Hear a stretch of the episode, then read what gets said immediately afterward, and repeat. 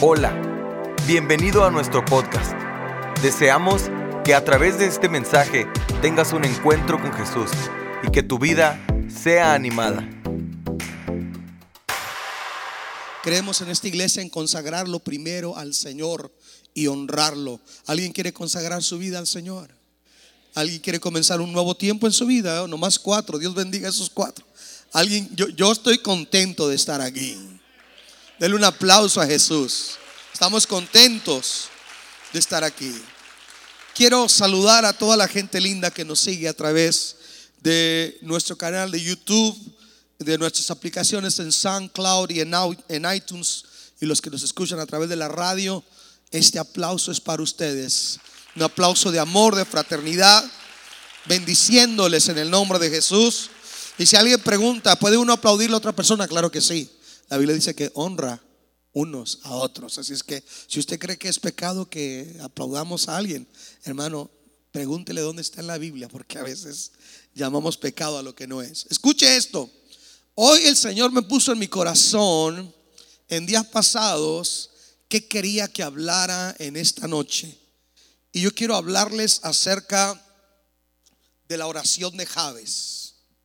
La actitud sabia produce una oración inteligente. Repita conmigo, la oración de Javes, la actitud sabia que produce una oración inteligente. Quiero que vaya en su Biblia, en el libro de primer libro de Crónicas, capítulo 4, versículos 9 al 10. Primer libro de Crónicas, capítulo 4, versículos 9 y 10. Repito, primer libro de Crónicas, capítulo 4, versículos 9 al 10. Leemos la palabra del Señor y dice de la siguiente manera. Y Jabes fue más ilustre que sus hermanos al cual su madre llamó Javes, diciendo, por cuanto lo di a luz en dolor. Hago un paréntesis. Aunque sea cesárea, hay dolor. ¿Verdad? Aunque sea cesárea, hay dolor. Posparto, pero hay dolor. Dice, por cuanto lo di a luz en dolor. Y luego dice, e invocó Jabes al Dios de Israel diciendo, oh, si me dieras bendición y ensancharas mi territorio, y si tu mano estuviera conmigo y me libraras del mal para que no me dañe. Y la respuesta de Dios, y le otorgó Dios lo que pidió. ¿Cuántos Javes hay aquí en esta noche? Levante sus manos al cielo. Vamos a orar, a invocar al Dios de Javes. Padre, en el nombre de Jesús, en esta preciosa oportunidad te damos gracias por el privilegio de poder invocar tu nombre, bendecirte y exaltarte. Gracias por tu divina presencia por tu Santo Espíritu, por tu precioso cuidado. Rogamos de tu gracia y de tu asistencia que tú toques a cada uno de los que estamos aquí y los que escuchan a través, Señor, de los medios. Que tú te glorifiques en cada vida, que, que el toque de la grandeza comience, Señor, en cada uno de nosotros. Tú eres el que produce y el que hace que las cosas sucedan. Levanta tus manos, dile Señor, anhelo el toque de tu grandeza. Haz en mí tu obra y glorifica tu nombre en el nombre de Jesús. Amén y amén. Dele un fuerte aplauso al Señor. Ocupe su lugar si es tan amable. Nuestro propósito es alentarle a decidirse por una profunda búsqueda de Dios y la bendición como instrumento de verdadera transformación. La mayoría de las personas anhelamos nuevos comienzos, para reinventarnos y para aspirar a una transformación de nuestra persona. Todos anhelamos un nuevo comienzo.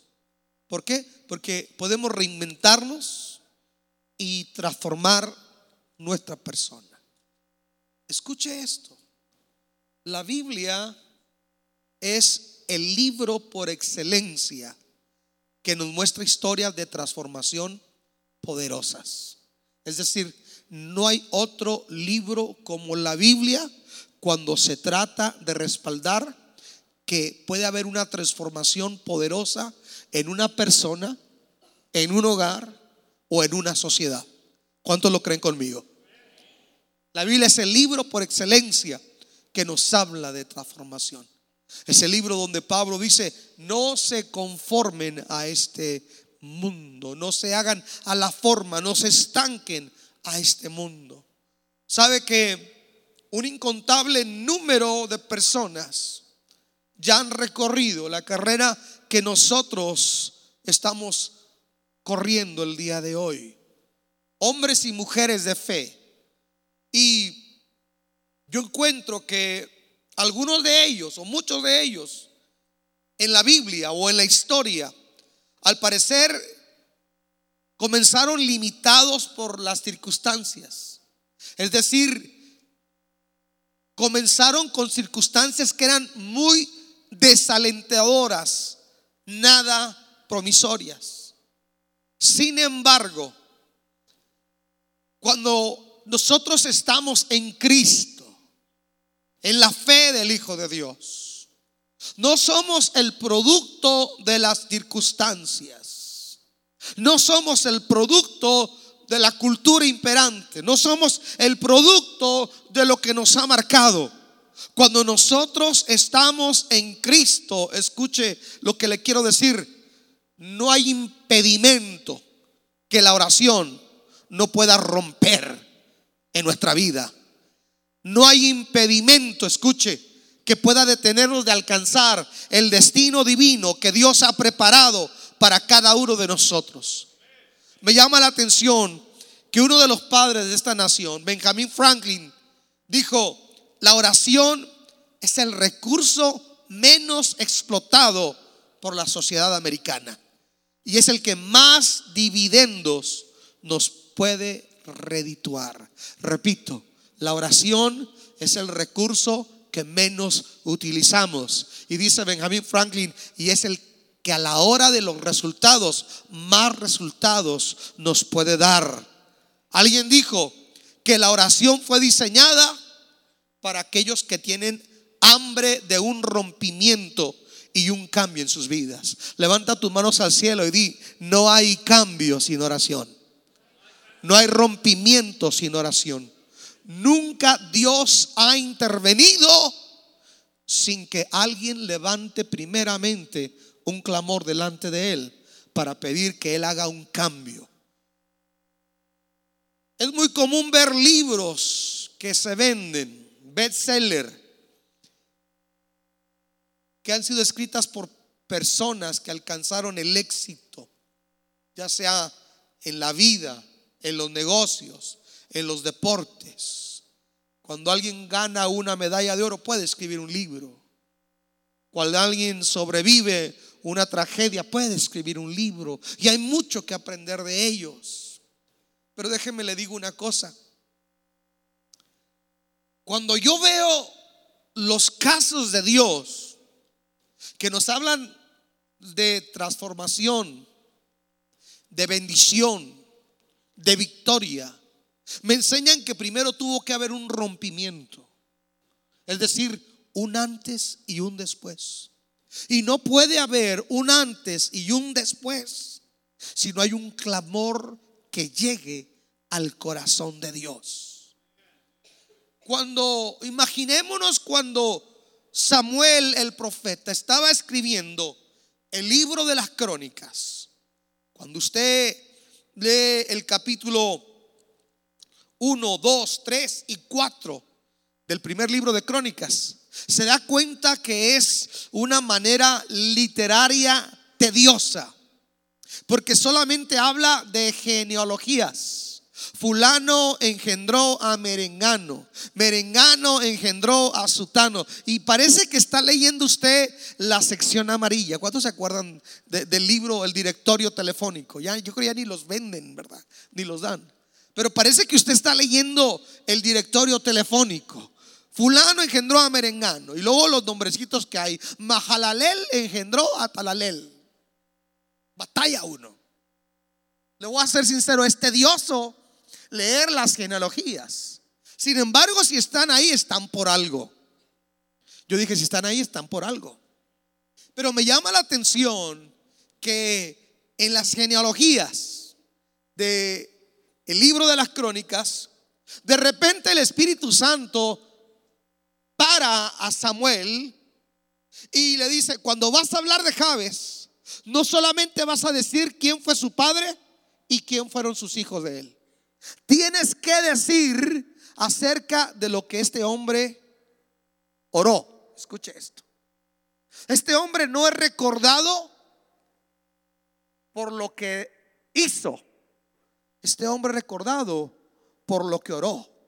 No se recuerda por quién fue su padre o quién fue su abuelo. Eso es irrelevante. No, no es importante de quién desciendes. Perdón si eres de sangre azul o si eres plebeyo. No importa si naciste en las lomas de Chapultepec o eres parte del jet set en el country club. No importa si vienes de una casa de cartón, alguien diga aleluya. No importa si vienes de una provincia muy pobre, eso no es lo que va a marcar la diferencia. Lo que va a marcar la diferencia es lo que Dios va a hacer a ti o en ti a través de tu oración. Este hombre reconocido por lo que él oró. Y su vida parece como un oasis fructífero, hermanos. Como un oasis de bendición. Acerca de marcar un antes y un después en aquellos que buscan, que aman, que honran, que sirven al Señor. Porque amar, honrar y servir al Señor, amados hermanos, en medio de una sociedad secularista, déjeme le digo, tiene sus recompensas. No es tiempo perdido buscar a Dios. No es tiempo perdido apartar los bienes de enero para venir a buscar al Señor. No es tiempo perdido. No, no, no. Eso es lo que lo va a hacer a usted relevante y trascendente. Hoy se habla mucho de relevancia y de trascendencia. No puede haber relevancia ni puede ser trascendente si usted no tiene la actitud que tuvo este hombre. Javes, recordado por lo que oró. Quiero comenzar por hablar quién fue Javes y cuáles fueron sus circunstancias. Me permito un momentito para tomarte, hermano, porque ando un poquito eh, acatarrado. Sabroso este té de calcetín de cartero. ¿Quién fue Javes? ¿Cuáles fueron sus circunstancias que lo hacen relevante y trascendente? Dice la escritura que le pusieron por nombre Javes. Y Javes dice porque su madre lo tuvo con dolor. ¿Cuántas mamás se acuerdan de los dolores de parto para...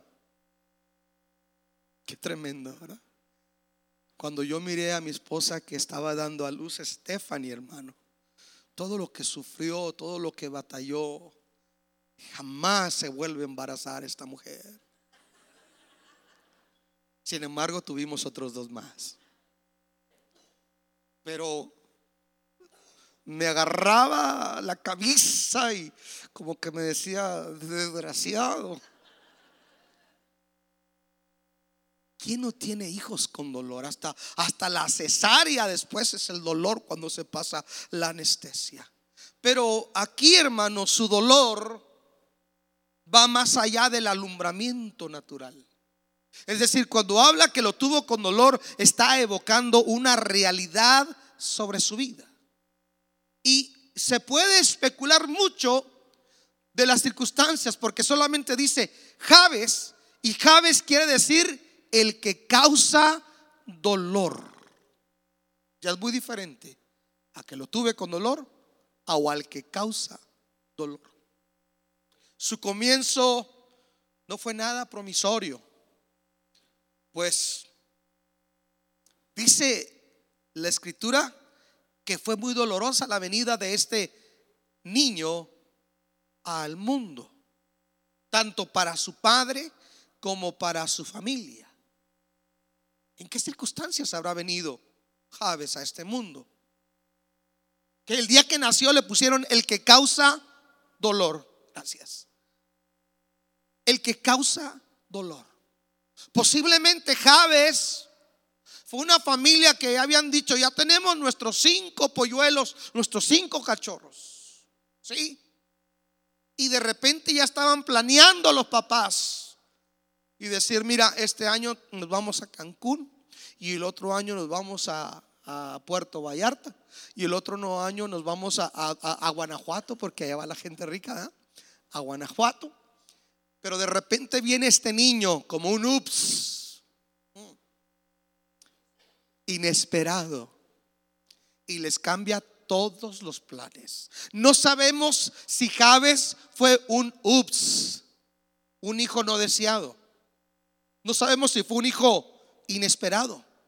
Tampoco sabemos si su nacimiento sea porque nació durante un suceso trágico. Por ejemplo, la Biblia nos habla que a un, a un niño le pusieron Icabod, porque en el día que nació, ese día los filisteos capturaron el arca. No sabemos si nació en medio de una tempestad, de un ciclón, de un terremoto, no sabemos. Lo único que sabemos es que su nombre está asociado con dolor. Tampoco sabemos si Javes fue un hijo fuera del matrimonio. No se sabe un hijo ilegítimo. Entonces, de entrada nosotros vemos, lo único que podemos ver es que desde que viene a este mundo está limitado, está marcado por el dolor, causaba lástima a quienes escuchaban su nombre. Lo marcaron con un nombre que él no pidió. En la Biblia vemos que hay gente que fue etiquetada por su nombre. La Biblia me habla de Jacob, que quiere decir el usurpador. Dicho de otra manera, el transero. Imagínense. Escondan las bolsas, hermanos. Llegó Jacob, el transero. No le presten, no se asocien. Y así fue la vida de Jacob. Según el nombre, eso marcaba el carácter de una persona y por consecuencia sus expectativas de vida. A Jacob le pusieron usurpador y así fue su vida, tranza hasta que se topó con la horma de su zapato. La Biblia me habla de Malión y de Kelión, los hijos de Ruth. Uno quiere decir enfermedad y otro quiere decir languidece y los dos se murieron a muy corta edad. Entonces a este hombre le pusieron un nombre que le puso una etiqueta nada atractiva a su vida. Tuvo que cargar, de acuerdo a la costumbre judía, con las burlas, con el oprobio de ser conocido, el que causa dolor. Y no necesariamente le decían Lolito, porque a las dolores le dicen Lola, ¿verdad? Pero a él, a él le hacían bullying, el que causa dolor fue marcado, escuche, por las circunstancias, fue marcado por la amargura de su madre, fue marcado por otros. Hay gente, escuche esto, que fue marcado por circunstancias. Hay veces las vidas pueden ser marcadas por rachas. Hay veces la vida puede ser marcadas por, por situaciones que ocurrieron. Hay gente que determinó y pensó sobre uno de nosotros en que fuéramos marcados y que cargáramos con una etiqueta o con un estigma. No sé si me está entendiendo. Y pareciera que el diablo se deleita en marcar gente, en estigmatizar a las personas, en decirle borracho porque tu padre fue borracho y tu abuelo se murió de borracho. Entonces el, hijo sale y, y, es infiel a la mujer y dicen, sí, es que salió a su padre y así era mi suegro. Y podemos marcar a la gente de una manera negativa. Alguien a quien le dijeron no sirves, no vales nada, nunca vas a salir adelante, nunca vas a progresar. Alguien a quien lo quisieron limitar y esa fue la vida de este hombre. Imagínese marcar, cargar con ese estigma. Y yo encuentro que a veces nosotros podemos enfrentar circunstancias donde nos estacionamos. Estamos aquí nos estacionamos y nos habituamos y nos mentalizamos y, perdóneme la palabra y nos tragamos una mentira del diablo que el diablo ha, ha metido en nuestra mente limitándonos. Escuche, un fracaso no te hace un fracasado, alguien diga amén. Un tropiezo en tu vida no te hace una persona desechada por Dios. Una situación legal que estás enfrentando no quiere decir el último capítulo de tu vida. Alguien diga amén. La Biblia dice que si estamos en Cristo somos más que vencedores por medio de aquel que nos amó. Alguien alabe el nombre de Jesús. Javes, Javes es el ejemplo de los que se sacuden, de los que tienen hambre de cambio. Javes es el ejemplo de aquellos que dicen, estoy consciente de cuáles son mis circunstancias, estoy consciente de cuáles son mis limitaciones, estoy consciente de cómo soy catalogado, estoy consciente de lo que otros piensan de mí. Sin embargo, hay un Dios que para Él no hay nada imposible y que levanta del polvo al menesteroso, pero Él los levanta cuando hay una actitud diferente. Porque hay gente que se habitúa, hay gente que se conforma, hay gente que dice es que yo soy así porque así era mi papá, hermano. Sí, entonces su papá se parecía a quién? No, mi papá se parecía al abuelo. Y el abuelo, pues lo más probable es que se parecía al bisabuelo. Y ahí se van hasta que llegan con el diablo. No, no, no, Señor. Usted y yo no nos tenemos que conformar. Yo dije, usted y yo tenemos que sacudirnos. Usted y yo tenemos que sacudirnos. Alguien diga amén. Es cierto que dice la ciencia que hay una tendencia genética, hay una herencia genética que puede producir que una persona traiga cierto tipo de enfermedades. Hoy nosotros estamos delante de una realidad. Podemos sacudirnos en oración. Alguien diga amén. Podemos sacudirnos por encima de las circunstancias. Y imitamos la actitud que tuvo este hombre. ¿Qué fue lo primero que hizo Javes? Dice que Javes hizo una oración que transformó su vida. No se conformó con sus inicios de dolor, sino que tenía una determinación. Dice la escritura, invocó al Dios de Israel. Alabado sea Jesús. Le sobó la panza Buda. Se compró una pata de conejo. Le puso un hilo rojo a la sábila. Fue y agarró un cuarzo. No, no, no dice, invocó al Dios de Israel. ¿Sabe qué me hace pensar esto? Que mucha de esa gente que se viene mencionando ahí entraron en la historia de la genealogía porque tenían que entrar, pero era su vida era gris. Quiere decir que sabían de Dios, pero no lo invocaban. Quiere decir que leían de las historias, de las proezas, de los jueces, de Moisés, de Josué, pero no, no anhelaban. Escuche, es una tristeza que nosotros podamos estar en la iglesia, cantemos de un Dios de gloria, hablemos de un, de un Dios de gloria, escuchamos estudios de un Dios de gloria y nosotros sigamos viviendo en una miseria. Estamos aquí. Este hombre invocó al Dios de Israel. ¿Qué significa invocar, amados hermanos? Invocar es llamar a alguien, en especial a un poder superior, para poder pedir auxilio o protección. Eso es invocar. No es eh, el simple hecho de que cuando usted estornuda y alguien dice, God bless you. No, no, no. Eso no es invocar a Dios. No es que, sale un relámpago y la gente dice, ay Jesús de Veracruz. No, no, eso no es invocar. Invocar es tener hambre. Yo dije, invocar es tener hambre de que Dios se manifieste en nuestras vidas. Invocar es, ¿sabe una cosa? Es abrir un boquete en el cielo y hacer que Dios descienda. No es cualquier oracioncita, no. Está hablando la oración de alguien resuelto. No es de alguien que le está diciendo, ay Señor, si tú quieres, ay, se me, se me antoja. No, es alguien que dice, yo anhelo, yo invoco. Yo me imagino que cuando él habló con Dios, escuche, él no pidió al Dios de Acán, él no pidió al Dios de los derrotados, él le pidió al Dios de Abraham, al Dios de Isaac, al Dios de Jacob. Podemos tener el mismo Dios, pero verlo con diferente óptica. Eh, usted puede ver una, una botella medio vacía o una botella medio llena. No sé si me está entendiendo. Hay gente que puede ver a Dios así nada más como Dios, pero sin ir más allá. Y hay gente que puede decir, no, Dios en mi vida puede hacer una diferencia y puede mostrar un cambio para mí y para mis generaciones venideras. Alguien alabe el nombre de Jesús. Eso quiere decir invocar a Dios.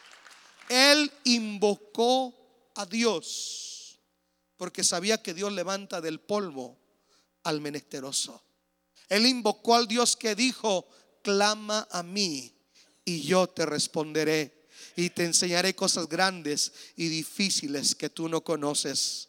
Él invocó, escuche, nosotros el día de hoy estamos tan impuestos a una evangelio, a una forma de iglesia automática. Entro, vengo, me siento, eh, escucho un sermón, doy, doy mi aprobación a la alabanza o mi reprobación. Estamos calificando las cosas. Eso no es iglesia. No podemos ver la gloria de Dios. No sé si me está entendiendo lo quiero decir, lo que le quiero decir, pero aquí está hablando de gente que tiene hambre, que tiene un anhelo. Yo no sé usted, yo no estoy contento como yo soy. Yo no estoy contento como está mi familia.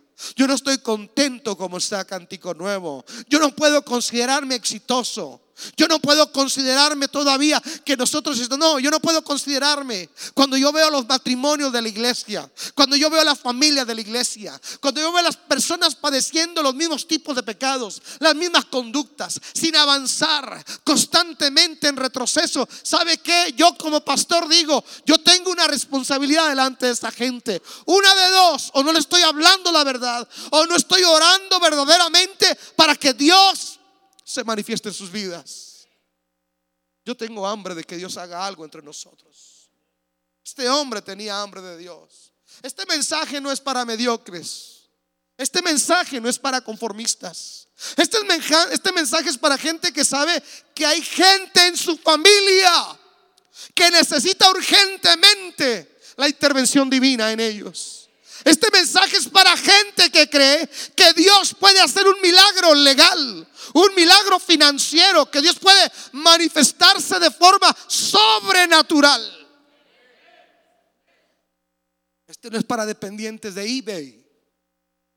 Este es para gente que sabe y entiende que Dios es un Dios que todo lo puede. Una actitud que provoca a Dios, el anhelo, la sed, la determinación por la bendición de Dios en su vida. Dice que lo invocó.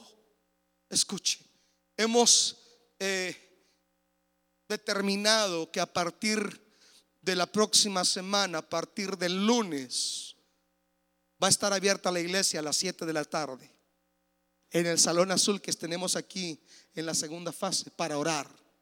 De lunes a viernes va a estar abierto para orar, con excepción de los días que hay reunión, que es miércoles y jueves y viernes, pero vamos a estar ahí abiertos para orar.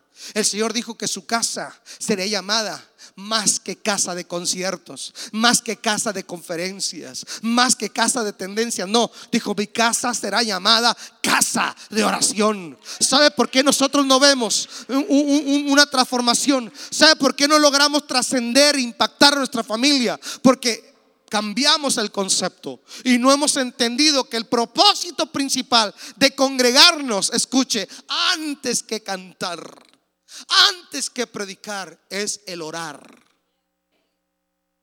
Él invocó a Dios. Y me llama la atención que hizo una oración inteligente.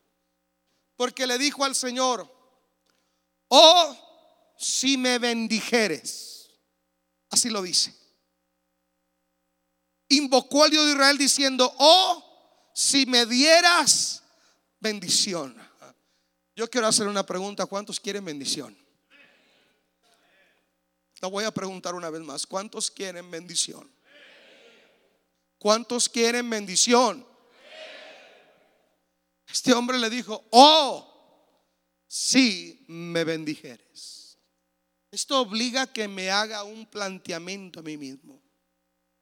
¿Soy una persona bendecida? ¿Es usted una persona bendecida? Y el evangelio capitalista de la prosperidad en América me va a decir, sí, si eres bendecido porque llegaste en un Cadillac, porque vives en una casa muy bonita, porque abres tu refrigerador y te salta un pavo y te abraza. Entonces, desde el concepto capitalista americano, usted es bendecido. Pero el hogar destruyéndose. Pero sin presencia de Dios.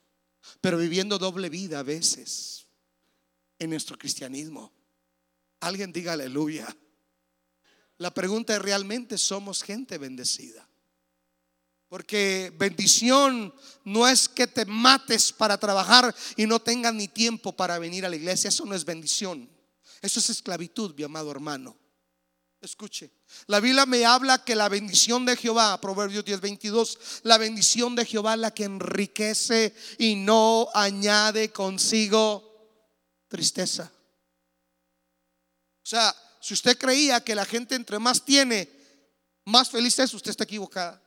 Está comprobado que por tener mucho no somos necesariamente más felices. La bendición de Dios, dice la Biblia, es la que enriquece. ¿Y cómo medimos nosotros la bendición de Dios? Escuche, la bendición de Dios obra de maneras tan diferentes, tan diferentes. Les compartí a uno de mis hijos que el día de Navidad llegué triste a mi casa. Porque pasamos Navidad con la familia, los hermanos. Y me acuerdo en otros años no era un pino tan grande, ni tantos regalos. No había. No todos teníamos uno o dos carros allá afuera en el garage. No había esas circunstancias. Pero sabe una cosa, Navidad era Navidad. No sé si me está entendiendo. Nos deteníamos para hacer una oración y para darle gracias a Dios. Aló. Yo sé que esto no suena popular, amados hermanos. Por eso lo hablo desde mi propia experiencia. Y yo pienso cuando veo eso, digo, no, eso no puede ser bendición. Eso no puede, eso no puede hablar de bendición. La bendición de Dios es que en tu vida hay el anhelo, en la familia hay anhelo de decir, Jesús es primero. No se nos olvida. Dios bendiga. Gracias a Dios por la casa. Gracias a Dios por el auto. Gracias a Dios por el trabajo. Por la cuenta de banco. Gracias a Dios por los viajes. Gracias a Dios por las joyas. Pero sabe una cosa. Ahí no está nuestra felicidad. Nuestra felicidad, nuestra realización se encuentra en el Dios de nuestra salvación. Alguien diga amén. Que si Dios nos quitara todo, dijéramos como Job. Jehová dio y Jehová quitó. Sea el nombre de Jehová. Una vez me dijo un pastor americano, me dijo, ¿ustedes quieren imitar el sueño americano? Es una pesadilla. Me dijo, dile a tu gente que no imiten la pesadilla de deudas que nosotros vivimos. Gastamos lo que no tenemos, comprando lo que no necesitamos para apantallar a quien ni siquiera nos hace caso. Aló. La bendición de Dios y no es mediocridad. Aquí tiene que ver el contentamiento. Es que si hay frijoles, nada más un plato de frijoles. Pero si le dan gracias a Dios, hasta Dios les pone queso. Alguien diga amén. Alguien diga aleluya. La bendición de Dios es que a lo mejor, escucha, no tienes todo lo que tú tienes, pero estás consciente que tú tienes el que anhela tu alma.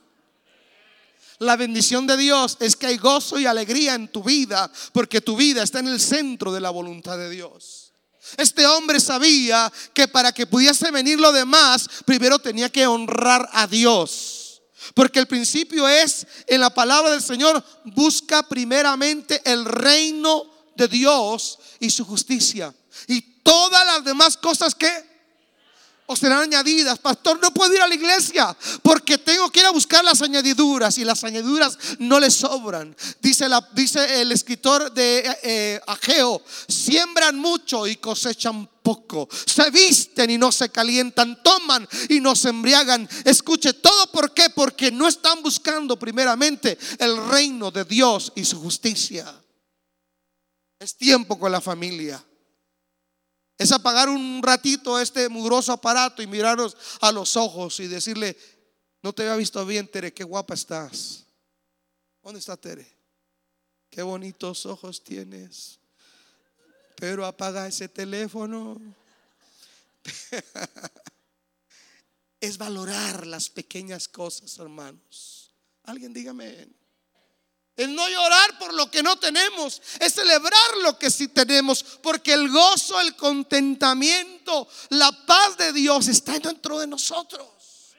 No es mediocridad decir yo sé lo que me falta, yo sé lo que necesito, pero el Señor es mi pastor y en su momento Él me lo proveerá. ¿Alguien quiere tener gozo de Dios? Pues para que tengas gozo a veces te va a quitar algo. Alguien diga aleluya. Oh Señor, si me bendijeres, anhelo tu bendición. Ya, ya, ya, ya sé lo que es quererme bendecirme. Pero ahora quiero que Dios me bendiga.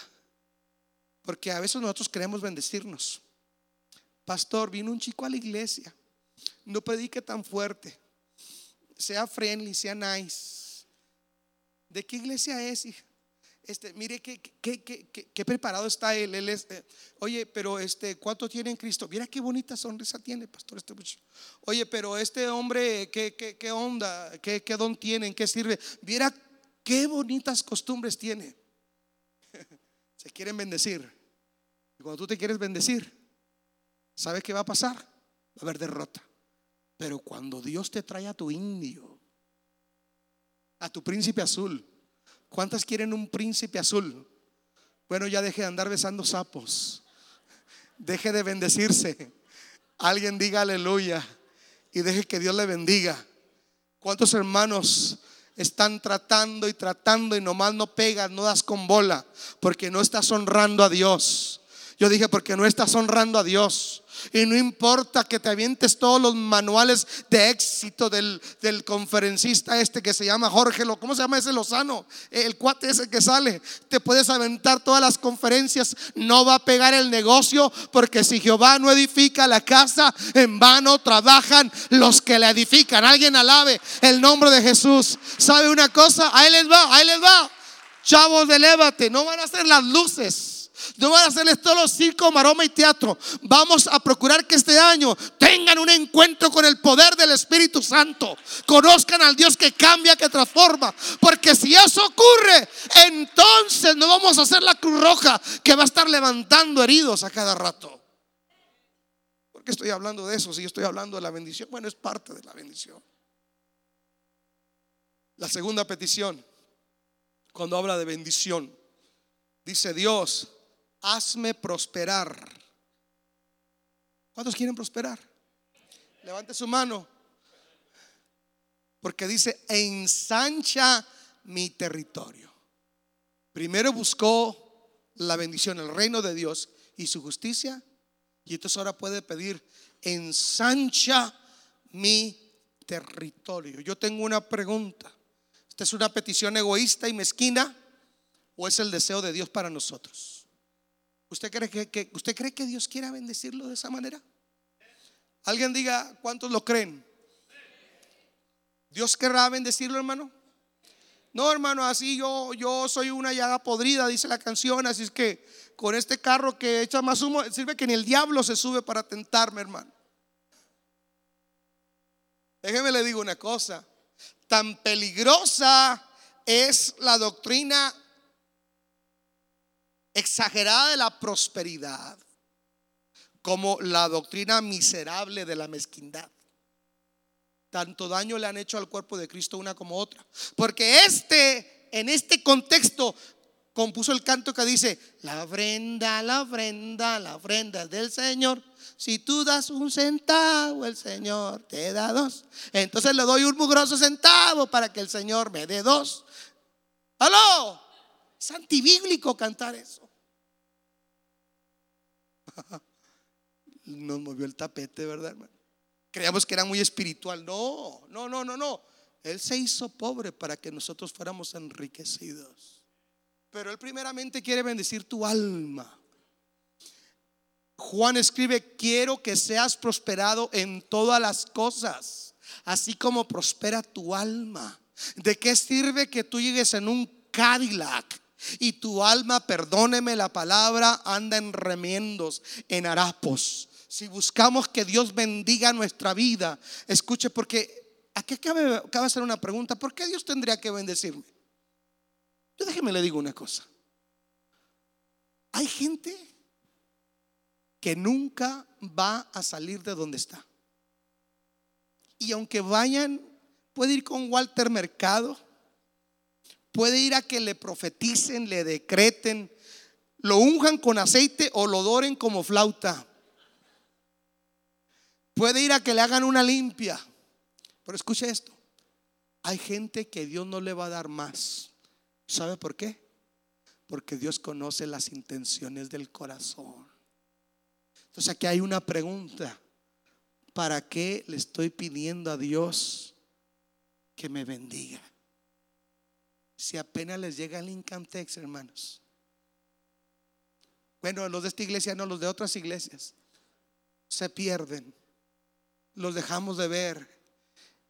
Alguien diga aleluya. Qué calorón, ¿verdad?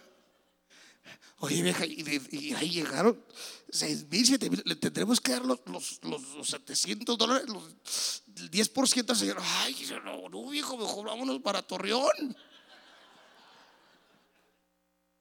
Alguien diga aleluya. Si en lo poco no somos fieles, ¿usted cree que Dios nos va a dar más? Dios nos da en base a Él va formando un carácter en nosotros. Si entendemos que nosotros debemos de ser como el mar de Galilea, el mar de Galilea recibe agua del Jordán y suelta. Recibe y suelta. Sin embargo, el mar muerto, ese nomás recibe pero no da. ¿Qué es usted, mar de Galilea o mar muerto? Dígale que está a tu lado, te oye salado, parece mar muerto. Alguien alabe el nombre de Jesús. Oiga, están muy serios, hermanos. Si quieren, les mejor les predico del caracol que va por el sol. Estoy por terminar.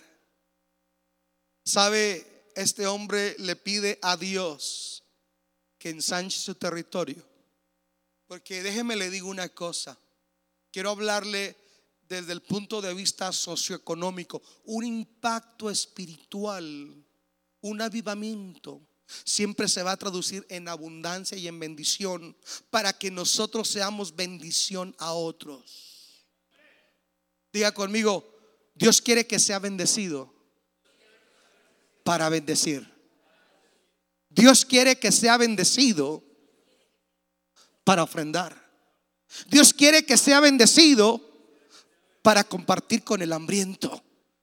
Dios quiere que seamos bendecidos para que la gente diga grandes cosas ha hecho el Señor con estos. Si usted se fija cómo termina el contexto donde habla del diezmo en Malaquías, dice, entonces las naciones dirán, grandes cosas ha hecho Jehová con estos hermanos, ahí les va. Israel, la nación, el Estado de Israel, el 72% de su población es no religiosa. Solamente el 28% es religiosa. Escuche esto. Y dentro de ese 28% está también los musulmanes que viven en Israel. Sin embargo, Israel, escuchen esto, es campeón mundial de exportación de cítricos, de flores al mundo. ¿Por qué tienen lluvia temprana, lluvia tardía? ¿Por qué son tan fértiles? Déjenme les digo una cosa. Porque dentro de ese 72%, aunque son muchos de ellos ateos, ¿sabe qué practican? Dios. Uf. ¿Saben?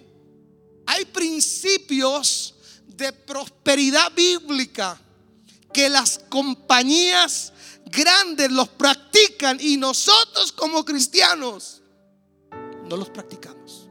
¿Y usted qué cree que hace Dios con Bill Gates? Si Bill Gates dice, bueno, esta cantidad de dinero es para ayudar a los pobres, es para pagar becas. ¿Usted qué, qué hace Dios con McDonald's? Si McDonald's dice esta cantidad es para ayudar a los pobres, para hacer escuelas, hospitales. ¿Usted qué, qué hace Dios? Dios prometió que el que le daba al pobre era como si le prestara a Dios y Dios lo iba a engrandecer. Por eso la nación de Israel, amados hermanos, aunque está lleno de ateos, pero muchos de ellos practican estos principios.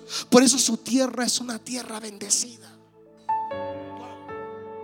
Nosotros decimos, Dios, yo quiero que tú me bendigas. Yo quiero que tú ensanches mi territorio. Pero no estamos dispuestos a ir más allá. Me acuerdo de un hermano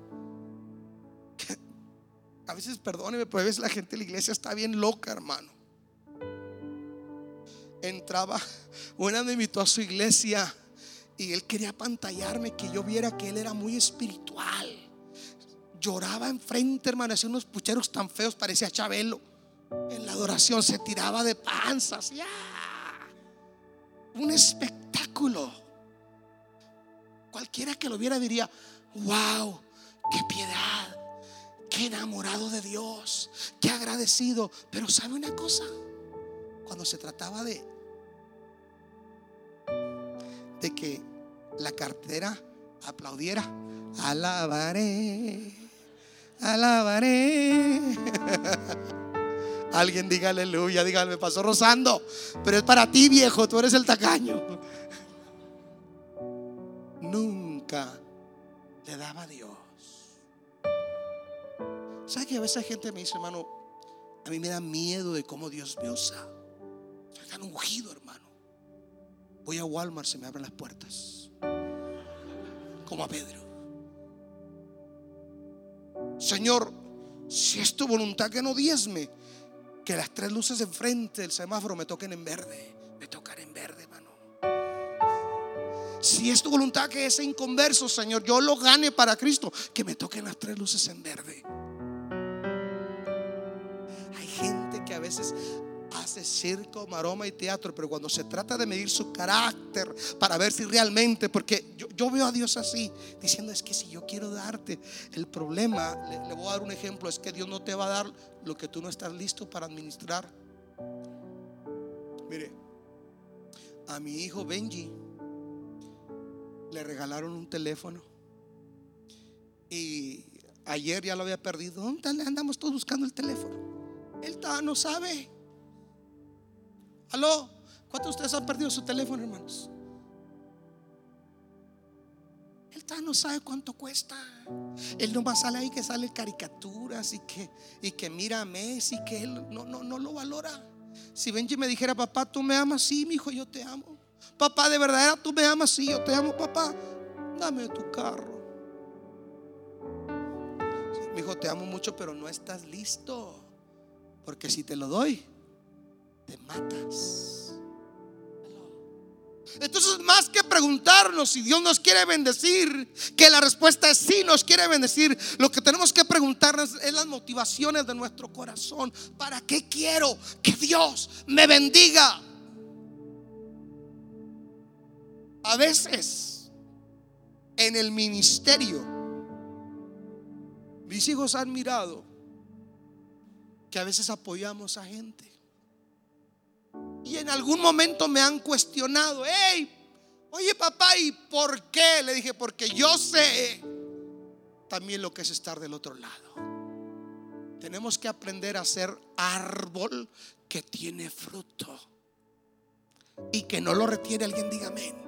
Porque el árbol llega en todo tipo de pájaros. Alguien alabe gloria a Dios. Y, y tiene su fruto ahí.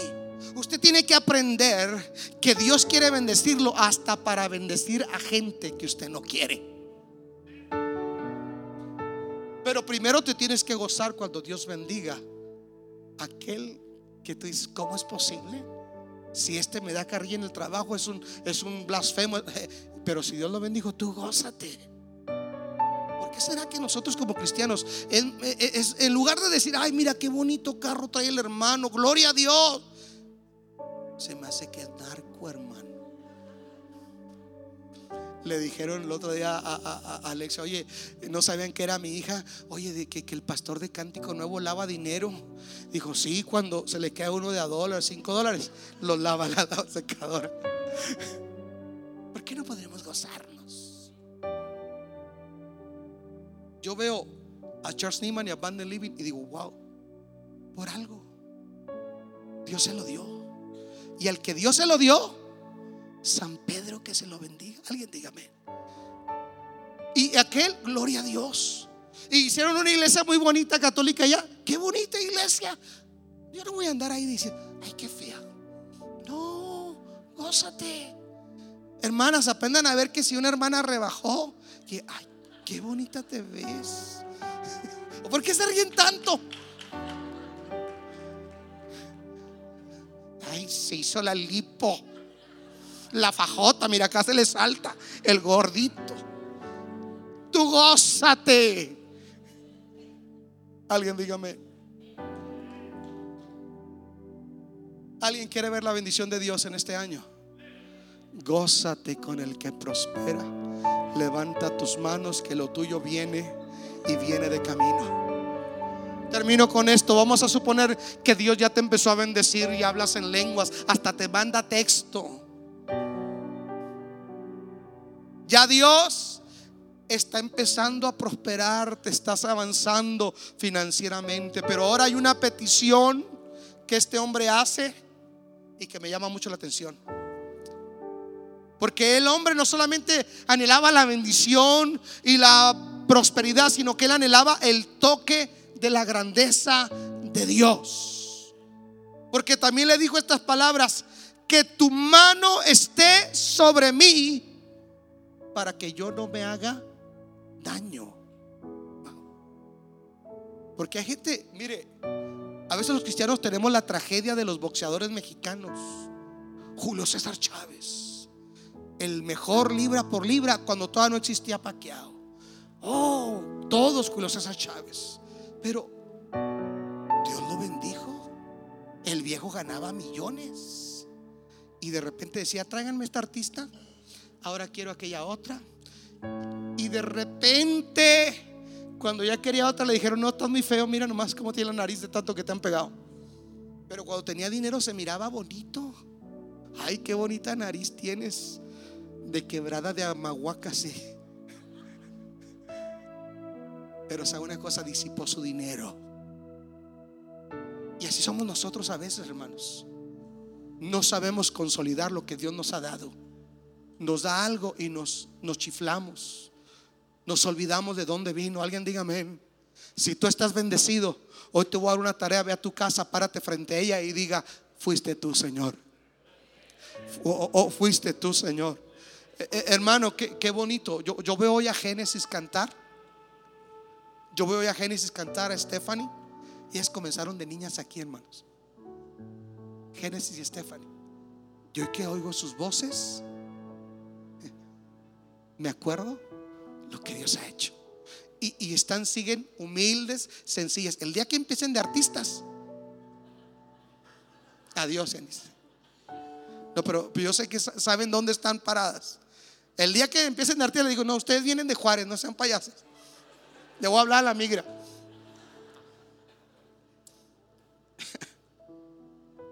Algo que Dios quiere que nosotros tengamos es esto. No que cuando Él nos da algo corramos, nosotros nos perdamos, cambiemos nuestro orden de prioridades y ya no venimos porque ahora tengo tanto que Dios me ha dado que tengo que cuidarlo. No. Que podamos decir, Señor, cuando no había nada. Mire, ayer Edwin miraba a mi, me, lo, me le hace bullying a Benji. Le dice, Chuy, Tú traes ropa de marca. Tú traes ropa nueva. A nosotros nos compraban de las segundas. Y le digo a Edwin, hijo, él no tiene la culpa. Él llegó en otro tiempo. No sé si me está entendiendo. Pero Edwin sabe que Dios nos levantó del polvo. ¿Estamos aquí? Que Dios ha sido nuestra bendición. Y yo le digo a Edwin, y tú vas a ver que tus hijos y los hijos de tus hijos van a estar más bendecidos de lo que tú y yo estuvimos. Un día estábamos ahí en la oficina y terminó de predicar Sixto Porras y mi esposa le había regalado una bolsa Michael Kors para su esposa. Le dijo, mire hermano, queremos bendecir a su esposa. Llévele esta bolsa y la mira y le dice, hermana, usted tiene buen gusto. Y le digo, pues ¿qué no ves este muñecazo? No, le dice, usted tiene buen gusto para vestir, hermana. Y lo mira Tere y ahí le va para dos, tres que a veces hablan. Le dice, usted no sabe que no siempre fue así, hermano. Cuando mi marido era evangelista, o se iba de misionero, comprábamos de segunda en los garages y hasta vendía garage. No siempre fue así. Hay un proceso. Yo dije, hay un proceso. Por eso te digo, hoy, hoy, si Dios me puede dar para un traje, o si Dios dice, no hay traje, predicas con ese traje viejo, pero te vas a gozar. No importa. No importa. Lo que importa es que mi corazón tenga una gratitud perpetua y el deseo de honrar y bendecir el nombre del Señor. Póngase de pie y dele un aplauso a Jesús. Deseamos que Dios haya hablado a tu vida de una forma especial. Si deseas saber más sobre este ministerio, visita nuestra página www.canticonuevo.tv y nuestras redes sociales Cántico Nuevo EP. Y recuerda, tus mejores días están por venir.